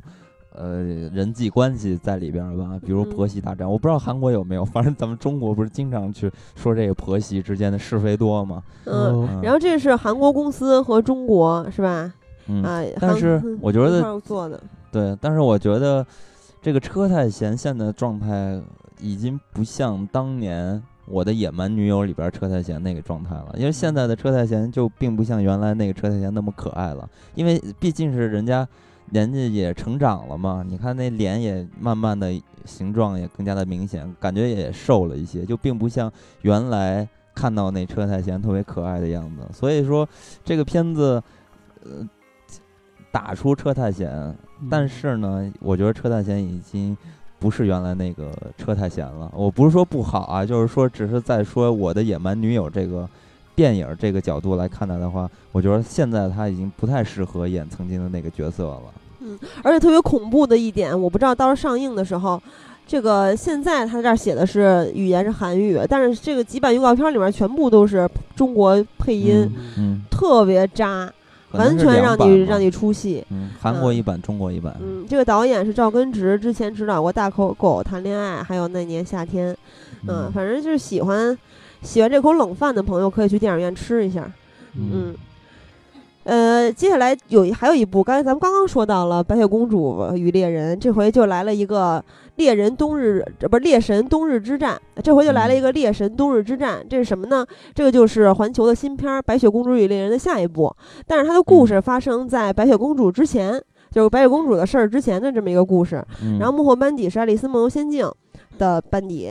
啊这有什么可拍的？我真是我也不不知道 哎，但是这里面咖还都挺大的，比如说上一部已经有的查理兹·塞隆，啊嗯然后还有他的妹妹艾米丽·布朗特，还有劳模姐，我不知道劳模姐干嘛干嘛要演这种片儿啊？呃还有这个雷神，雷神嗯演的上一部就是猎人嘛，这一部他就之前的事儿，他这劳模姐跟他是一对儿啊。你看右边一会儿还能看出来，反正就是上一部给咱们的感觉都是，呃，小 K 演的白雪公主被查理兹·塞隆秒成渣渣，是吧？嗯，太美了，查理兹·塞隆。我觉得可能是那嗯个他不是出轨了吗？上次，然后这次就换角了。呃，然后导演也换了。啊，应该把劳模给找了。给他搬个脚是吗？这个导演呢，他的视效作品有《午夜凶铃》的美版《加勒比海盗》，然后导演的作品这部是处女作。嗯、反正就是看预告片的时候，我只看到了一点，就是查理兹·塞隆坐上女王座的那个慢镜头，我以为在看嗯迪奥的真我香水的广告，嗯太美了。然后这里边还有《冰雪奇缘》的那种，放大招的效果。对他妹妹使的招儿就是《冰雪奇缘》的感觉。嗯，嗯、这个也也就是这肯定不会去看的，这太无聊了。哎，但是当时《白雪公主与猎人》我还在家看了呢，不过也没去电影院看。我也没看那片儿，但是但四月份那个雷神跟劳模姐他俩会来北京宣传这部电影。你要去了吧？我不去，因为这俩人没演过任何，我觉得值得我拿着作品去签名。你不自己打打扮成那个那雷神，然后过 去找锤哥给你签名？那是粉丝干的事儿。再说我我如果找锤哥签，也可能只会找他签《极速风流》吧，啊，极速风流还啊可以。因为他俩确实没演过，就是多经典了，我嗯就是值得去扑了作品。我就说你见其他人都扑是吗？谁你像我之之前那些好莱坞明星来华红毯，我都是拿，其实他们来宣传电影，我都没拿那些电影周边，嗯我拿都他们以前演的一些经典片。他们都还不错，都给你签。嗯对，然后最难的是小李，嗯小李你小李这个嗯真不好签，因为他不爱签。嗯其实红毯也不长，但是他不爱签，他就走的非常快，嗯。头也不抬。哎，你那天说你去找人签名，然后看见谁在厕所相遇来着？啊是那个王 王牌特工塔伦埃德顿，嗯，然后我我去厕所就是上厕所正好正好他偷看一眼，正好他上完厕所出来，我一看，哎，那不正好，然后我就说合个影，都是正好。但他听他也听我我我说合影是吧？我我不嗯我没说英文，我当时一激动说了中文，他居然听懂了，嗯但是他他就心想，你找我还能有啥事儿？不就是合影？对我觉 我觉得欧美那边可能就是说明星经纪人还是权力非常大，嗯嗯他可能经纪人那边不要求就是这种合，他有点害怕，就是说他就是说，所以只能跑到厕所。不是他他的意思就是说，呃嗯，我看一下，然后他把头探到那个门外边，看看好像是经纪人不在，然后又回来说，他意思就是说赶紧赶紧，嗯，然后就你俩，所以你俩在厕所合影是吗？对我俩在厕所非常棒的。那你有看到他的私处吗？呃嗯没有？啊，对我俩合了，我俩合那会儿正好狼叔把门推开，狼叔也刚上完厕所走，所以我当时的情况只能是二选一。你当时就是这对我如果我如果扑狼叔的话，可能狼叔拒签，然后然后嗯特工也走了。特不给人面子的那感觉是吧？对对哎其实我也挺喜欢他，因为特呃《王牌特工》确实是去年很喜欢的一部片。嗯，哇塞，你这个 经历还挺难忘的，但遗憾就是没有看到他们的私处。啊，我为什么要看？我亚洲人又没人家大，看了多次你就是偷拍呀、等等之类的。哇塞，那也太次了吧！你什么人啊我？是有职业素养。哎，不过劳模姐的猎杀本拉登啊什么的，生命之树什么的，你都不不我喜欢我觉得欢那些？那些还称不上，就是说真是称不上经典。嗯，好。那么说完这一部呢，还有一部，咱们说一部恐怖片儿吧，是吧啊？其实嗯四月份恐怖片特别多，可能是因为清明的原因，是不是？像咱们猫脸老太太，咱们就没说。啊，然后也嗯也有牛子的作品，或者是与牛金刚是，金刚是牛子脑残粉儿。然后以牛子相关的这些人拍的电影，大家说感觉大家就自己找来看啊。咱们这回就说一部制作比较华丽，就可以上档次的这个恐怖片来说吧。但是我觉得它严格来说也不算恐怖片儿，因为嗯大家如果看过《京城八十一号》的话，也就知道其实它也不算一个恐怖片儿，对，嗯但是它宣传的时候是用恐怖片儿来宣传的。那么导演呢，叶伟民，呃，编剧里面有文俊，对，然后主演依然是林心如啊，嗯不过其他人有任达华、杨佑宁什么的哦，杨佑宁也没换，上一部里边啊。对对对，我说怎么感觉有点那什么嗯啊？就把吴镇宇换了对，把吴是吧？镇宇换了。对，这个片子就是《魔宫魅影》。对四月二十八号上，呃，它的宣传口号是诡异华丽，嗯，然后这个预告片里面说了一些事情，就是老时候的影院，呃，多在煞位聚集一些不洁之物，嗯嗯、然后什么什么巴拉巴拉。然后曾经呢，这个恐怖的点是在于哪儿呢？是曾经有一场大火把一个杂技团烧死在里面，电影院盖好了之后呢，还有人能看到这个杂技团的灵魂，嗯嗯。然后林心如看预告片能感觉到一跟那个《京城八十一号》还是什么的，反正他之前演的一个恐怖片挺像的，就是他上辈子应该是一个什么什么人，然后这辈子就反正他俩人长得一样，然后有一些投射之类的，嗯嗯啊，因为里面出现一个墓碑嘛，什么什么夫人，应该就是他什么上辈子什么的事儿，啊，所以就完全还是精神八十一号。对他其实因为上一部大卖嘛，他们肯定不会收手，然后接势再拍一部。嗯，嗯不过我是觉得林心如现在就感觉没什么变化，保养的还挺好的，嗯，是他帮嗯就一点变。化都没有。而林心如特别开朗啊，天天，大笑，嘎嘎嘎嘎的，嗯，性格特别好帅哥。对，他还特别喜欢 Hello Kitty，哦咱们怎么这么八卦？对，林心如特喜欢集邮，那些那些美男。我操，这你都知道？啊 嗯，我只知道林志颖儿，哦，那那那很早了，呢是的，啊，之前不是他参加一个综艺吗？什么我们我们我们相相爱吧？对，就反正我是当嗯时因为刘雯儿和。主要就是因为刘雯儿看的，然后，然后那个刘雯儿那一次里面还有嗯林心如和那个谁啊，对任重然后俩特假，特别感觉到嗯林心如很讨厌他，很嫌弃他。啊我也觉得，因为任 重，我觉得相貌平平，人气也不行。嗯完了，我觉得不是因为这个吧，是不是因为嗯林心如觉得他不够帅，然后再加上他做一些事儿做的都跟他兴趣完全相反，哎不重要了，不不说这个。个。啊然后呃，其实之前有一部片子是《西雅图》，，全名叫什么来着？嗯北京遇上西雅图对对对对，那一部呢是汤唯和吴秀波主演的，然后当时阿嗯和说他还挺喜欢这部片子的。现在呢来了这部片子的下面一部，但是跟嗯上一部的剧情是没有关联的。嗯啊，这部嗯片子就是《北京遇上西雅图之不二情书》，啊，也是是在四月二十九号上映，导演依然是薛晓路，之前他嗯导演的《北京遇上西雅图》还有《海洋天堂》嘛，嗯然后他编剧的作品有一个超级神剧，就是不要和陌生人说话。嗯这个小时候看了，噩梦之一。哎，看完之后就是那个男主演叫什么来着？冯远征，嗯，对，是我们这儿打劫呢。我看完之后，冯远征不是这个这个电视剧之后，冯远征据说是有很长一段时间就跟容嬷嬷一样，嗯到处被过街喊打，对，然后很多人看到他就直接是阴影。就是他跟容容嬷嬷可能就有人会推容嬷嬷之类的，嗯但是他可能别人嗯都不敢碰他，对但是觉得他特别恶劣，特别讨厌据说当时他媳妇儿看完之后也有心理阴影。他 据说是离婚据据说是他俩就是半夜睡觉的时候，他媳妇儿有时候会吓醒。就是那那部电视剧，不过他演的真的好。是那那嗯真正冯远征可以说就是为为大众所知嗯最出名，也就是这一部。嗯嗯，然后呃这部的主演除了刚才咱们说到的汤唯、吴秀波，还有惠英红、王志文、秦沛。然后呃，这个台词我觉得还是很狗血的。预告片里面汤唯说：“谁能跟我谈谈什么是爱吗？”嗯然后吴秀波这个他们俩是笔友嘛，好像。嗯然后吴秀波给回信说：“谈爱实在不是我的长项，嗯深爱太伤人。爱既然可以做了，那谁去谈啊？”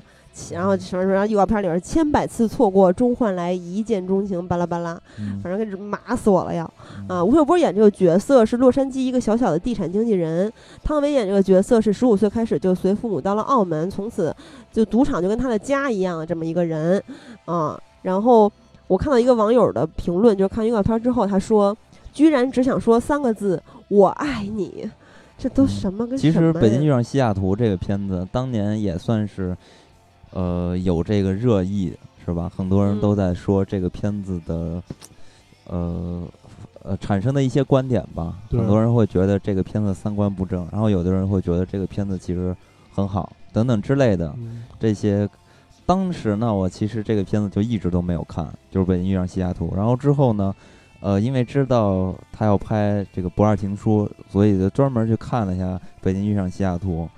其实我觉得《北京遇下遇上西雅图》放在国内的这些爱情电影里边来说，真的是不挺不错的。真的是，对我也是，对，然后呢，我也是，你也是挺我不是不错。我也是后补了一遍，觉得非常不错。对，因为是这样的，因为咱们在国内看这种爱情片儿，就现在是有点儿觉得有点奇怪，因为很多爱情片儿都拍的跟闹剧一样，总是里边儿会加一些特别莫名的喜剧。因为咱们国内现在可能是拍这种喜剧片儿太挣钱了，所以什么类型都往里边儿加点儿喜剧里边儿，所以呢，大部分加很多噱头。呃，对，反正嗯大部分的喜剧和爱情都是不分家的。但是在看这个《北京遇上西雅图》的时候，我觉得这个片子还是挺严肃的，再去讲两个人之间感情的事儿。然后呢，对它还会有一些当下人的一些真实的反应。所以呢，我觉得那个片子的成功，就是因为他这些人物设计的特别真实，然后说出的话也特别符合这些人物应该说出的话。对，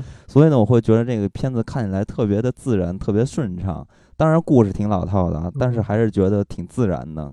因为薛小璐，薛小璐当时创作《北京遇上西雅图》，他就完全按照是嗯，好莱坞的剧作嗯来做了，对，所以是一个非常成功的一个移植吧。嗯，但是呢，这回在看《不二情书》的这个预告片的时候，里边有一些台词，我觉得和《北京遇上西雅图》的台词发生了一些转变。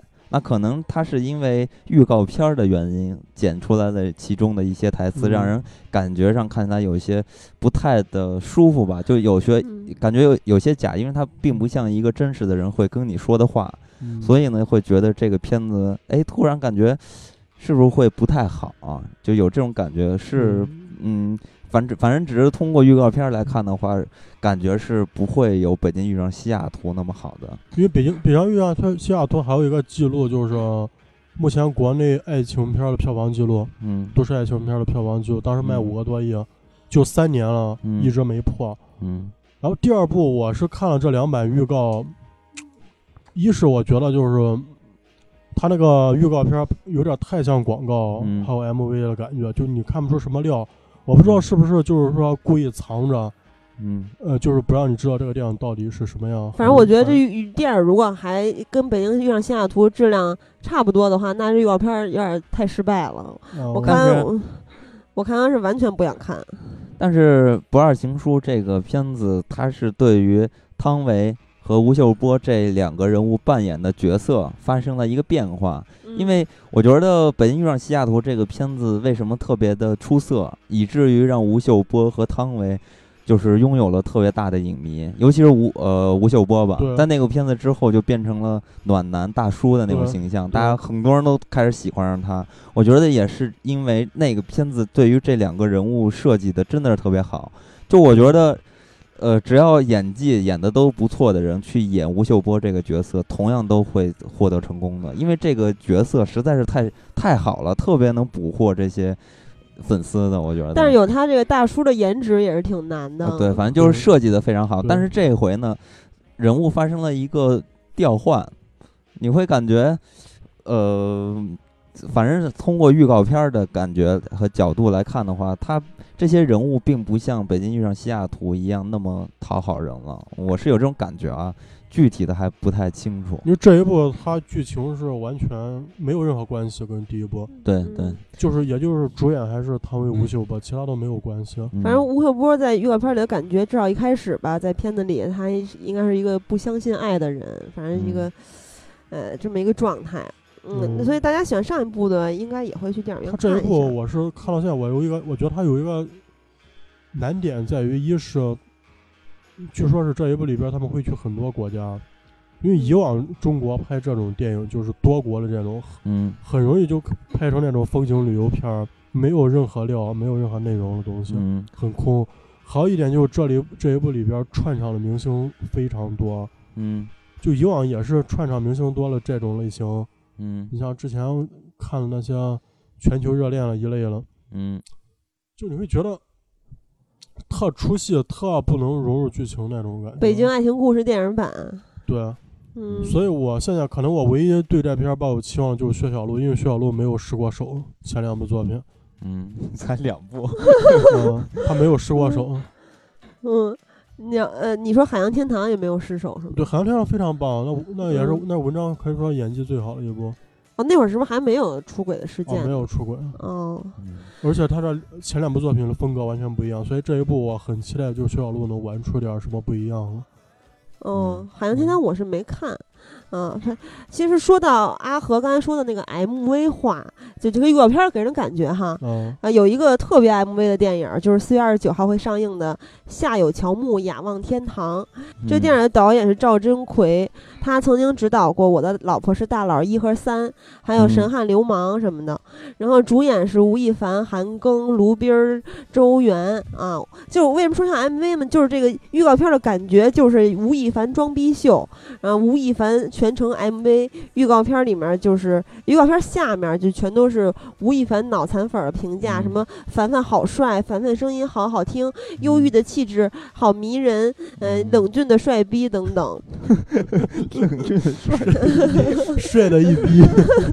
对，反正就是他们都说吴亦凡特别适合这个角色。那么这个剧情是怎么回事呢？它是改编自同名小说。呃，然后这个吴亦凡演的夏木呢，双亲相继去世，让他变得有点自我封闭，一直他一直到他遇到了清纯可爱的这个女主角儿，他的人生才由黑白变成彩色。这我就嗯直接念的剧情简介啊，反正就是，反正看这个简介就特别偶像剧的感觉。嗯哦，然后这个原著我也没看过，我不知道这是一个什么情况。嗯反正我呃，反正这个反正这里边的预告片的说的话也是特别让人膈应的，什么不是所有人的生命中都会出现一个叫夏目的男孩，如果你遇到，请用一辈子的时间爱他，邀你共赴暖伤之旅，梦想践行者吴亦凡，是不是特别像他的嗯广告片对嗯，对，然后这个，但是嗯，反正通过看预告片儿能发现，这个片子吴亦凡演技实在是太烂了。就你哎，你之前不是在老炮儿里面还说他相对李易峰演的好吗？他得那得看那个导演，嗯，那那不是导演的首先我我说老炮儿，我就没有说他演的好，我只是嗯说那个是喜我不记得那片子上他演那角色叫什么了。我小当什么东西？嗯小小飞，呃小飞，我当嗯时说的是小飞这个角色写的好，不是说他演的好，因为那个角色在老炮儿这个电影里边是很重要的一个角色，就是相对于吴亦凡接的其他的角色来说，那个角色真的好很多。那你有没有觉得他比李易峰演的好啊？在那个片子里边还是是比李易峰要好一点。我觉得咱们同时得罪了吴亦凡和李易峰的粉丝。嗯，是我们的听友里边应该占比挺哎，少真的有，真的有。曾经有听友说过，就是说他他非常喜欢是谁，我忘了。然后就小鲜肉之一嘛，然后还说那个让咱们青彩之类的。嗯我我先说明一下，我我已经快成吴亦凡的粉丝了，为什么呀嗯？因为帅因为？因为他喜欢打篮球，篮球还打得非常好那你也是我的粉丝吗？我也喜欢打篮球，啊。但是你篮球打的不好，好吗？我挺好的呀。好个屁！你说的是你二 K 打得很好吗？嗯嗯，反正这这个有这个情节的人去看一下吧，嗯。然后这个月还有三部片子，一个是四月二十九号的《梦想合伙人》，啊，主演是姚晨、唐嫣、郝蕾、郭富城、李晨。剧情呢，大概就是三个女性追求梦想与成功的故事，然后在这其中有拧成一股绳儿。共同的追求到后后来出现裂痕，然后修复。我我的感觉嗯是这样的，嗯，啊就是女版的中国国合伙人，人。嗯，嗯，然后这个导演是张太维，嗯他是一个韩国人啊、他嗯之前的电视剧都非常的受，就他之前的电视剧都评分非常高，呃，比如说《风之化缘》八点四，《树大根深》八点零，嗯还有一个全中国人都知道的《来自星星的你》八嗯点五，啊，是他拍的呀。嗯，对啊，嗯但是这部片子在看的过程中，因为这也这也不是一个纯偶像剧嘛，对吧？？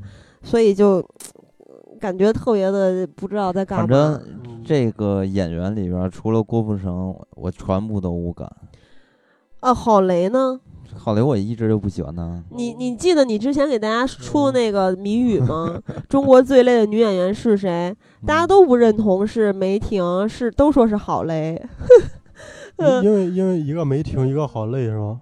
对，他说梅婷就是嗯停不下来嘛，然后嗯没没有停下来，然后不停的弄。好雷不就是好累？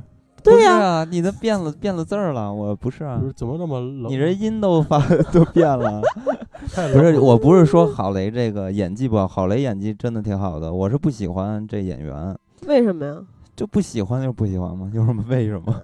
所以我我最讨我嗯，是因为她比较圆润。我在这里边嗯最不喜欢的是谁啊？就是嗯姚晨，我特别啊不喜欢姚晨，为什么呀？嗯我我觉得他，反正就是通过他呃不演戏的时候的一些就私人做派私人一些对，然后再加上他也没演过什么好的好好片子、好形象、啊好角色，嗯所以我呃对这个人就不感兴趣。你比如说，你是马龙白兰度，你个人私生活的作风可能不太好，是吧？对但是我演过特别伟大的角色，那我同样会喜欢你。但是呢，我觉得他两方面我都不是我特让我喜欢的那些人嗯吧，所以我就不会喜欢他。其实姚晨姚晨是真正火起来，就是从当时微博女王嘛，嗯，然后等于是姚晨一不是直《武林外传》吗？啊，《武林外传》是成名，然后真正嗯就是说她进入真正的一线女星，嗯，嗯，就是微博女王那个称号。为什么加入微博变成一线女星？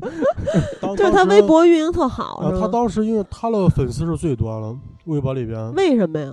我也不知道为什么当时她老她老把自己搞得跟那个公知一样，然后说一些有的没的这些东西。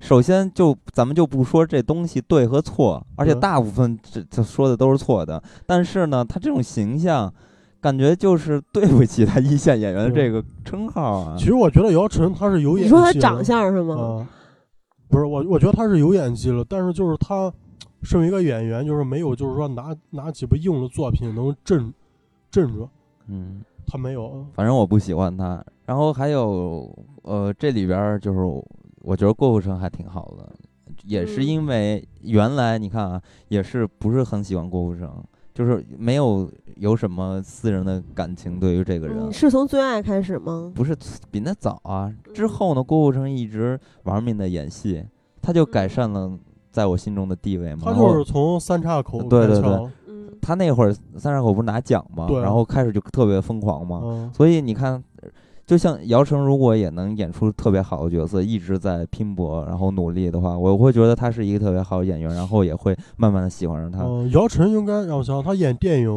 我觉得他之前演那个搜索那个角色还是能嗯彰显一下他的演技。嗯，反正反正我的意思就是说我目前不喜欢他们，嗯，但不代表以后 更讨厌他们。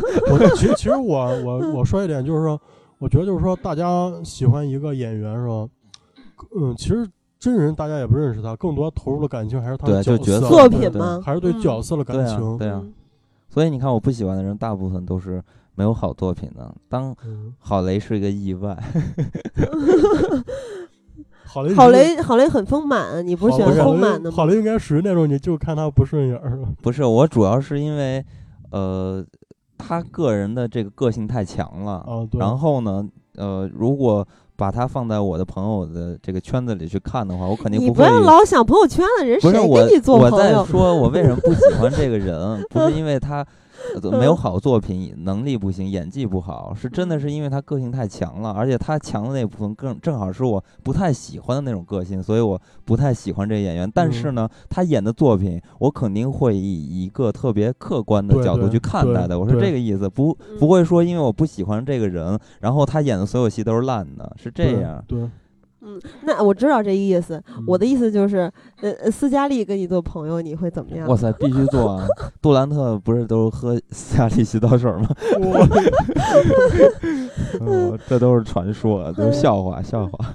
然后二十九号还有一个片子，就是《记得少年那首歌》，导演和编剧都是叶金儿。嗯叶金儿是谁呢？就是之前有一部电影电视剧啊，十年之前嗯与青春有关的日子，相信很多嗯人都看过嗯，啊。但是他还有一部嗯更加经典的电视剧，叫做《贻笑大方》，推荐大家一定要看一看这部剧。你会觉得嗯大陆居然有这么幽默的、无厘头的电视嗯剧的存在。嗯嗯，然后这部片子的监制是冯小刚，艺术指导是王朔。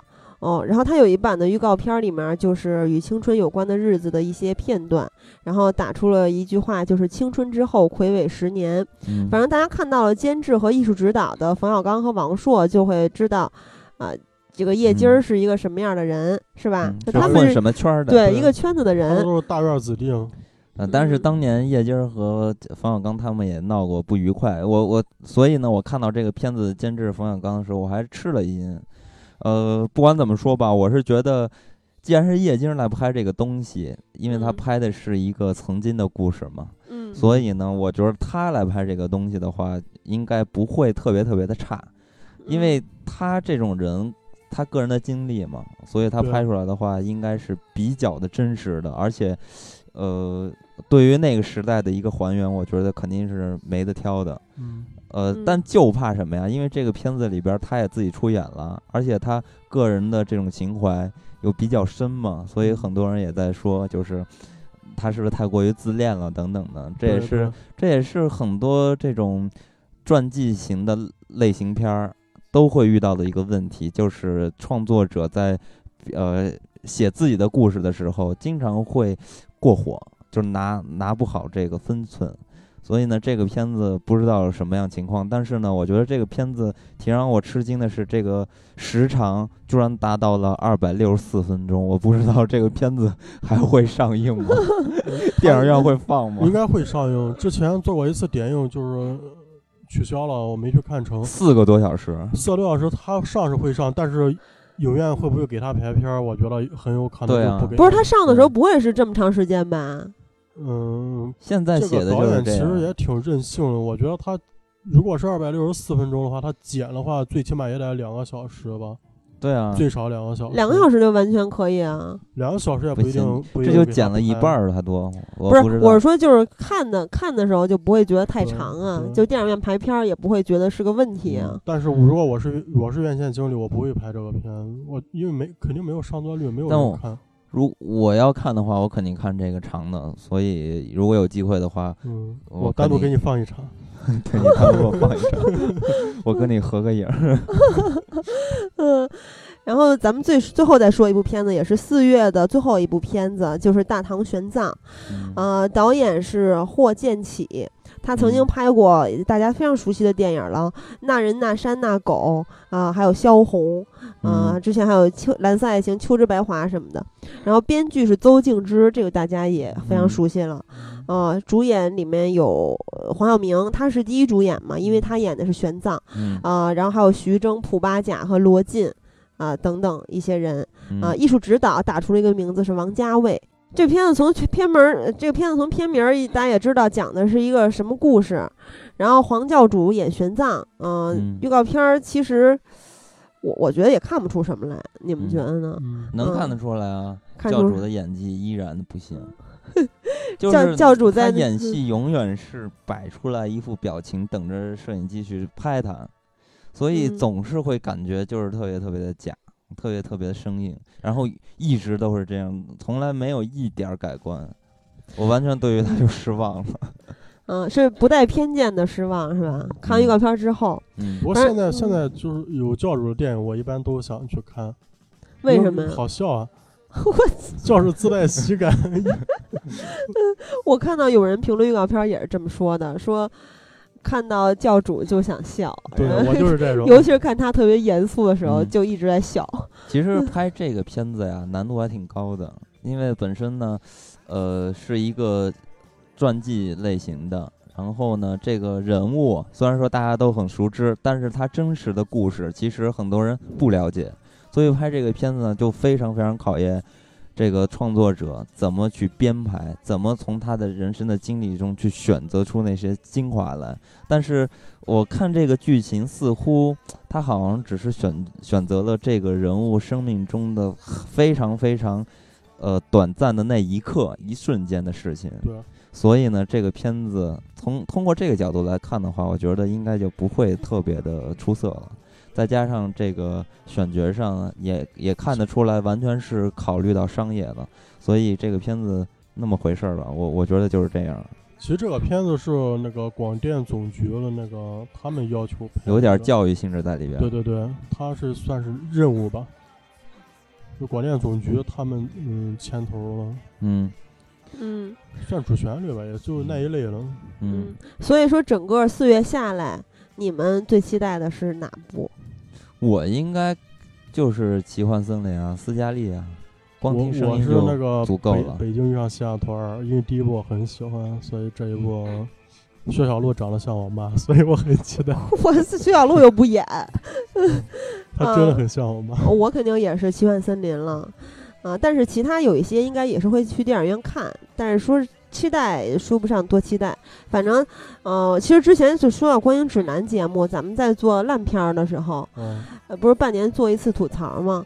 当时有一个人的留言给我印象还挺深刻的，就是他说每个月听观影指南把雷都给防了，嗯。呃，所以我这一年根本就看不了什么烂片儿，然后现在在让我来做投票，简简直是难为我。嗯，反正我觉得一个月能有那么一两部，多点儿两三部是吧？嗯我觉得就足够了。再多的也没嗯时间看嘛，而且你还得下载一些其他电影补补老电影嘛，对吧？所以说嗯一个月有有一两部我就完全足够了，院线。其实我觉得，如做十大烂片儿投票的话，网友就是没看的话，你可以凭你的直觉去投也行，反正都烂。嗯，所以还在做嘛，嗯、但是频率肯定会像现咱们现在这样，非常的不频繁。嗯。呃，那么本期咱们就到这里吧，然后嗯，下一期咱们聊一聊阴阳路。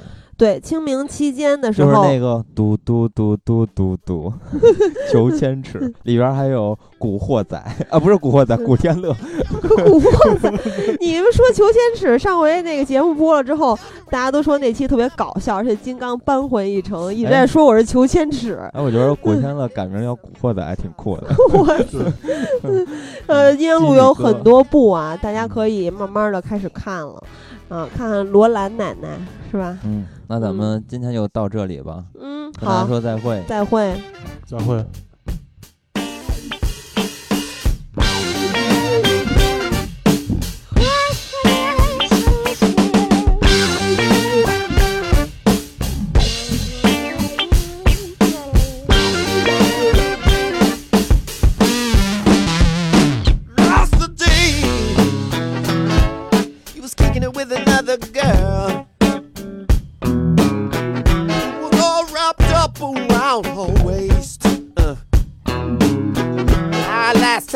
Checked, you said you left a dirty world.